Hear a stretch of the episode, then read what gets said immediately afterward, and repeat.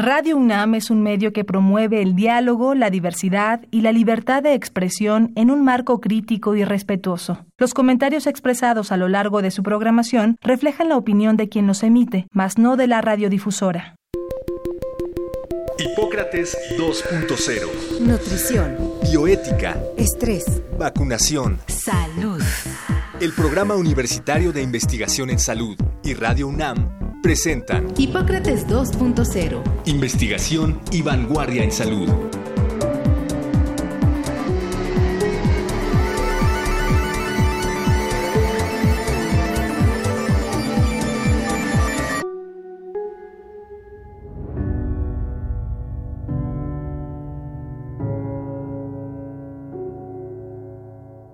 Hola, ¿qué tal? Bienvenidos a Hipócrates 2.0. Yo soy Mauricio Rodríguez y como cada semana les doy la más cordial bienvenida.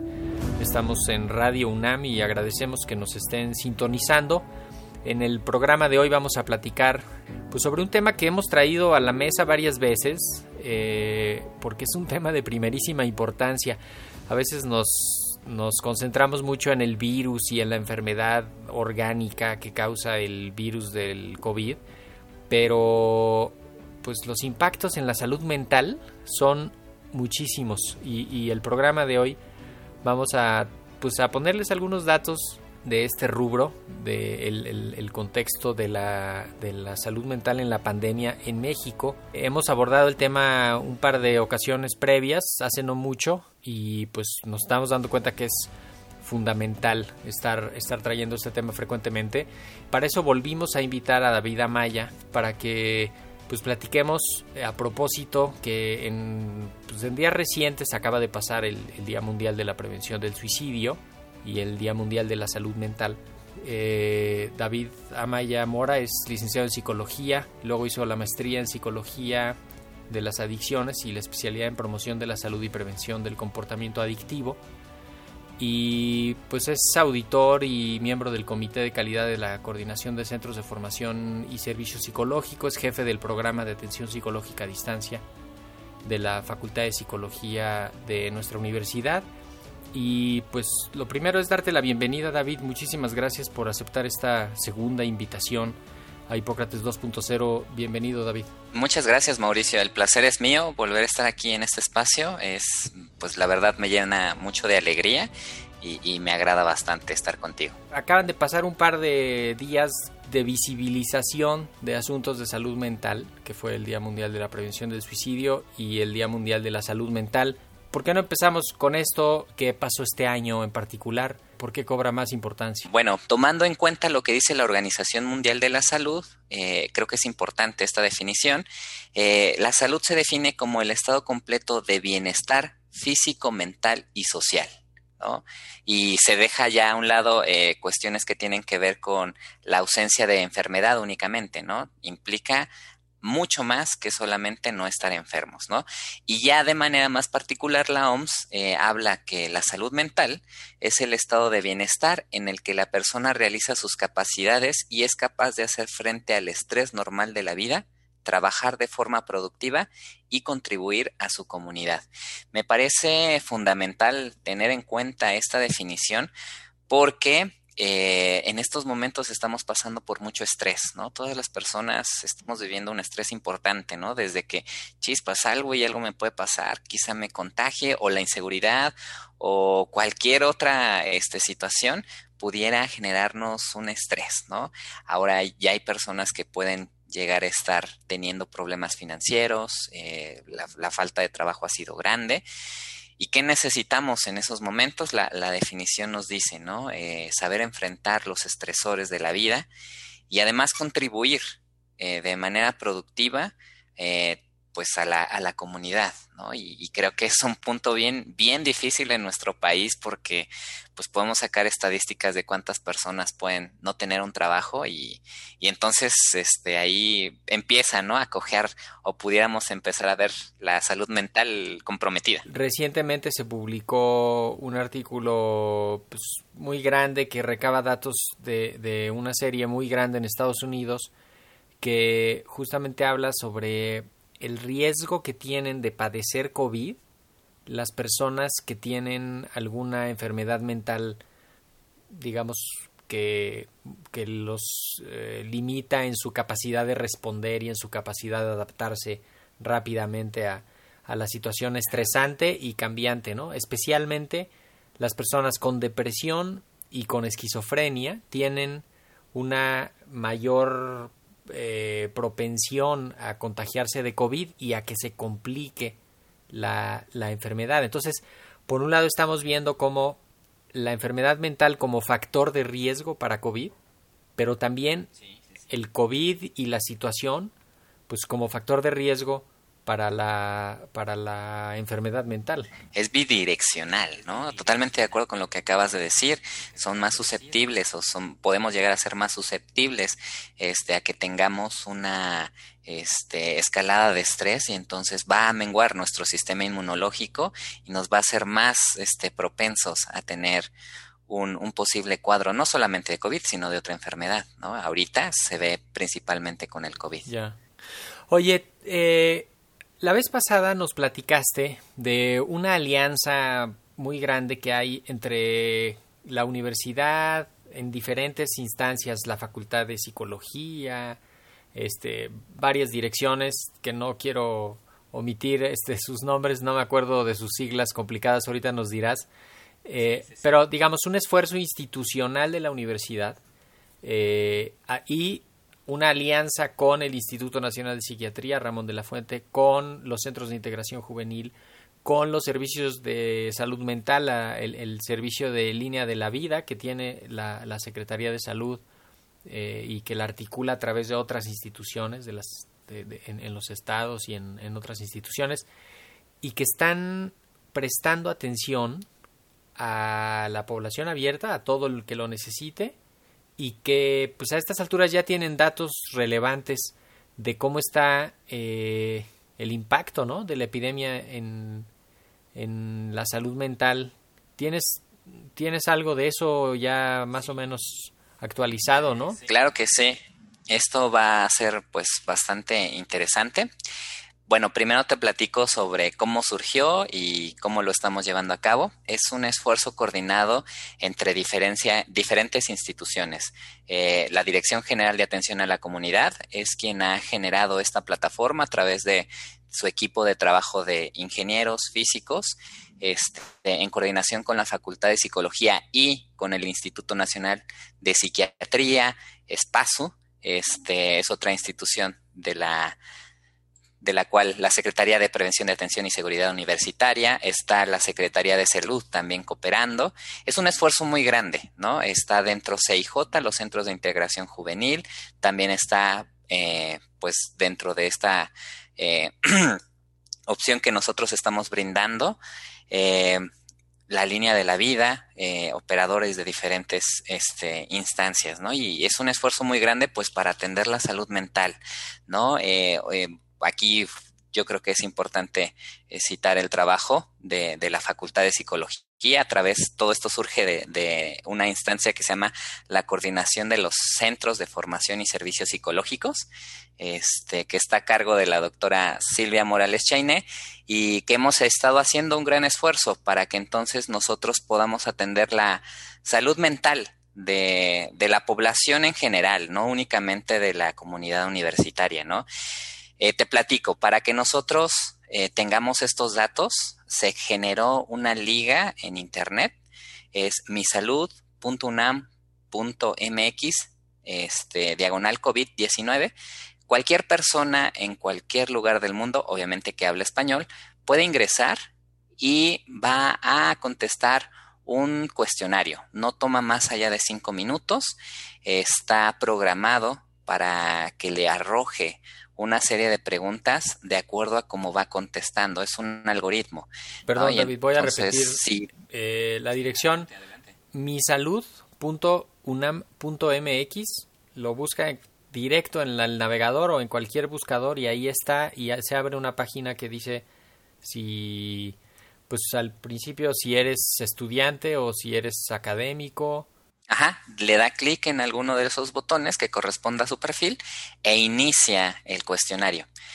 Entonces está programado para identificar las respuestas que pudieran sugerir algún tipo de afectación. Oye, sintomatologías que le deben de llamar la atención o conductas que le, que le pueden llamar la atención a la gente en la vida cotidiana de, de que les de que está un poco fuera de lo normal eh, hacia adicciones, hacia ansiedad, hacia depresión, hacia somatización, ¿qué, qué, ¿cómo le podríamos ayudar a la gente a decirle, a ver, si tienes esto, esto, esto y esto, pues mejor habla, ¿no? O hay que hacer algo. Es muy importante el reconocimiento de todos los síntomas que podemos tener en estas situaciones, ¿vale?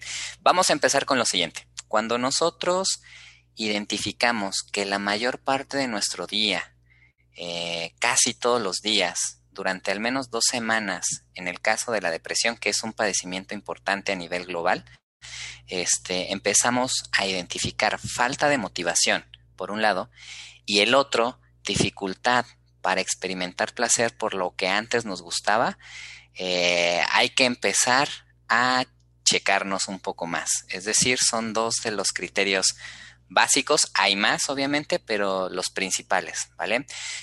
Eh, cuando nosotros tenemos además una emoción que es muy intensa y no la podemos disminuir, regular, eh, sino que más bien está activada, llámese lo siguiente, enojo, tristeza, ansiedad, que está ocupando nuestra eh, pues, atención la mayor parte del tiempo, durante mucho tiempo, este, mucho tiempo cuánto es, pues pongamos un periodo de tiempo de cuando menos eh, dos semanas en el caso de la tristeza y en las demás pues hay que, hay que pensar en a lo mejor un mes. Cuando vemos que esto nos está trayendo dificultades además socialmente, es decir, puede ser que yo empiece a aislarme, ¿no? Puede ser que yo empiece a enojarme con toda la gente, puede ser que yo no quiera salir porque me da miedo, ¿no? Estar con las personas, eh, que yo tenga miedo a algunas otras cuestiones cuando empezamos a aislarnos de nuestro medio, de nuestro contacto, y eso ahorita dirán, bueno, pues es que nosotros eh, la mayor parte del tiempo estamos aislados, sí,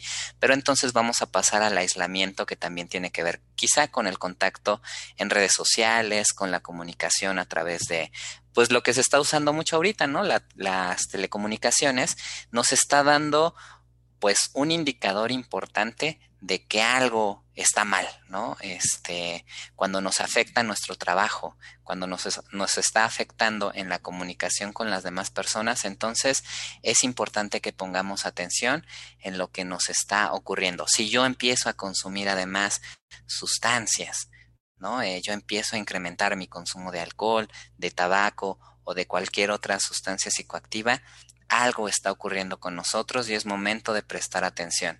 Hay personas que desafortunadamente eh, también presentan a, veces autolesiones, eh, se hacen daño o ideación, ¿no? Eh, querer hacerse daño, pensar en terminar con la vida es un riesgo importante de, indicador de, de, malestar de una persona, ¿no? Y es momento en el que nosotros necesitamos buscar ayuda, ¿no? creo que eso es importante, buscar ayuda eh, es un, pues también un factor protector en la salud mental. Se vale decir, no puedo en estos momentos, me está rebasando el ambiente, me está rebasando mi, mi estrés, mi trabajo, la pandemia como tal, todo lo que está viniendo, se vale decir, necesito ayuda. Pienso, por ejemplo, eh, como, como la importancia quizá de, de, tener una herramienta como la meditación podría ser, ¿no? O, o, o incluso la misma terapia que, que pues capaz que alguien suspendió su terapia, su psicoterapia, que pues buscar regresar a través de cualquier medio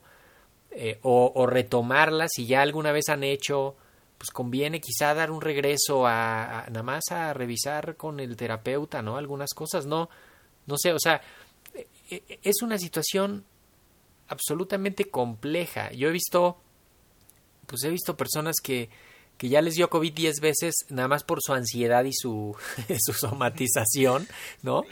Y, he visto otros que, que llevan cinco días con fiebre y tos y que la negación máxima y que terminan en el hospital porque no reconocieron a tiempo el problema que llevamos siete meses diciendo cuidado, si tienes tos y fiebre, inmediatamente busca atención, ¿no? Sí, yo estoy de acuerdo en la primera parte y en la segunda. Es decir, ¿qué podemos hacer? ¿no? Hay como niveles de atención. Eh, es decir, tener autocuidado. ¿Y qué es esto del autocuidado? Vamos a empezar como con lo más sencillo, entre comillas. Este, vamos a pues tratar de acostarnos siempre a la misma hora, levantarnos a la misma hora, respetar nuestros horarios de comida. ¿No? Eso le va a dar fortaleza al cuerpo. El cuerpo va a tener un buen sistema inmunológico cuando ha descansado bien y cuando tiene los nutrientes suficientes. ¿no? Y entonces eso va a poner un primer freno, además de que nos va a hacer pues tener una relajación, estar más enfocados con mayor concentración a una persona que a lo mejor está cambiando sus horarios de comida y es común ahorita, ¿no? Pues este, pues nos acostamos a las 2 de la mañana, nos, nos levantemos a las 12, este, comemos a la 1 y mañana comemos a las 5. Hay que, hay que hacernos regular, eso nos va a ayudar muchísimo. Después, optar por prácticas eh, de salud física, ejercicio. No es difícil ahorita. Yo, por ejemplo, lo que opté es me compré un rodillo para mi bicicleta que salió mucho más económico que comprar una bicicleta fija. Entonces ya me subo un ratito, 30 minutos cuando menos, este, tres veces a la semana. ¿Y eso qué es lo que va a hacer? Mantener a mi cuerpo físicamente saludable. ¿no? ¿Se recomienda más tiempo? Sí, sí es mucho mejor si se puede hacer más tiempo, pero cuando menos eso. Sí, y aprovechar que estamos en un momento de la epidemia en el que se ha permitido la reincorporación, la reactivación de muchas actividades físicas eh, y que se pueden hacer con las precauciones adecuadas, pues con todo cuidado, ¿no? Y con buenos resultados. O sea, puedes eh, andar en bicicleta, puedes eh, ir a nadar, puedes salir a trotar, puedes, ¿no? Ahí ya se abrieron más los parques, este, puedes tener cuidado al llegar, al salir, al estar ahí y administrar ese riesgo a cambio justamente de pues de hacer ese ejercicio físico, de liberar esa energía, de, de estimular el cuerpo, ¿no? Y de tener eso pues ese beneficio que sí te puede dar el ejercicio. Y, y, después de estas entonces ya vienen prácticas un poquito más complejas, como bien lo mencionas, meditar, ¿no? Tomarse un momento en donde podamos despejar la mente escuchar quizá nuestra canción favorita en esos 10, eh, 15 minutos, eh, ese es hacer un paro a todo el estrés, ¿no? A todo el pico de estrés que tenemos, hacerlo a un lado disfrutar un momento muy agradable. Eso puede hacerse de otras formas también, con un momento lúdico, que tengamos una actividad que nos agrade, ver una película, escuchar música, darnos un tiempo para nosotros hace que tengamos un cuidado. Y después pues ya viene una situación en donde si yo observo que esto me está costando trabajo, podemos acudir a diferentes instancias. Ahorita eh, podemos resolver este cuestionario. Nosotros si nos dan el consentimiento, podemos hacer contacto con la gente, hablamos con ellos, revisamos el caso, sugerimos, este, recomendamos y vemos un seguimiento, si es posible, con ellos, este, de manera telefónica, ¿no? Eh, ya sea por medio de la línea de la vida, de CIJ, del programa de atención psicológica a distancia. Este, nosotros estaremos teniendo mucho contacto con las personas para que recobren eh, pues digamos, eh, pues por toda esta cuestión del estrés, la desregulación, ¿no? Que vuelvan a estar regulados. Sí, de hecho, el, a mí me gusta también cuando me habla la gente y me pregunta y me consulta y me pide opinión o lo que sea, como hacerles ver un par de cosas que pudieran estarles causando ansiedad y estrés desde adentro ¿no? Y que, les que su reacción sea esa, que, que es esta idea de estar todo el día viendo noticias o todo el día viendo el, el, timeline en las redes sociales, ¿no? Este, y cómo avanzan y, cómo estoy leyendo la opinión de unos y de otros y ya estoy viendo el pleito de unos y otros y ya está fulanito diciendo que es una cochinada y otro diciendo que es otra y, y, y de pronto yo ya me saturé con eso y, y el asunto de la, bueno, las redes sociales también incluyen el, la mensajería instantánea, ¿no? El WhatsApp, cadenas de lo que quieras al alcance de la mano, que provienen de gente cercana y que de pronto pueden tener una resonancia diferente, que no es lo mismo estar viendo a alguien lejano opinar o, o reproducir un mensaje que, que, alguien ya muy cercano, ¿no? Un tío, un primo, un hermano, este, un hijo, un papá, que están viendo ahí todo lo que está mandándose por las redes que, que alcanza a ser, yo diría, tóxico, más allá de informar y de empoderar, termina siendo tóxico. Y, y el asunto de la alimentación, porque justamente ahorita, ¿no? Que estamos haciendo home office todos y tal, y no te das cuenta y son las 2 de la tarde y tú ya llevas cinco cafés, ¿no? Este, cuando antes solo te tomabas uno, o cuando no estás haciendo algo para eliminar todo ese estímulo que te pone el café, ¿no?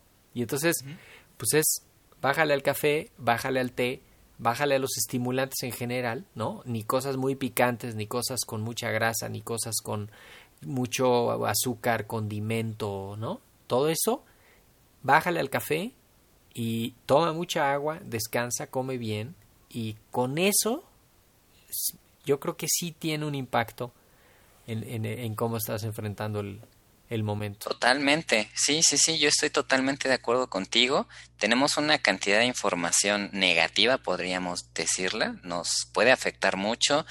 Tenemos una cantidad de manera de adquirirla desde el WhatsApp, redes sociales, noticias, incluso hasta a veces ya llegan las alertas directamente a tu bandeja, ¿no? Es complicado lidiar con eso cuando además no tenemos la posibilidad de rectificar mucha de esa información.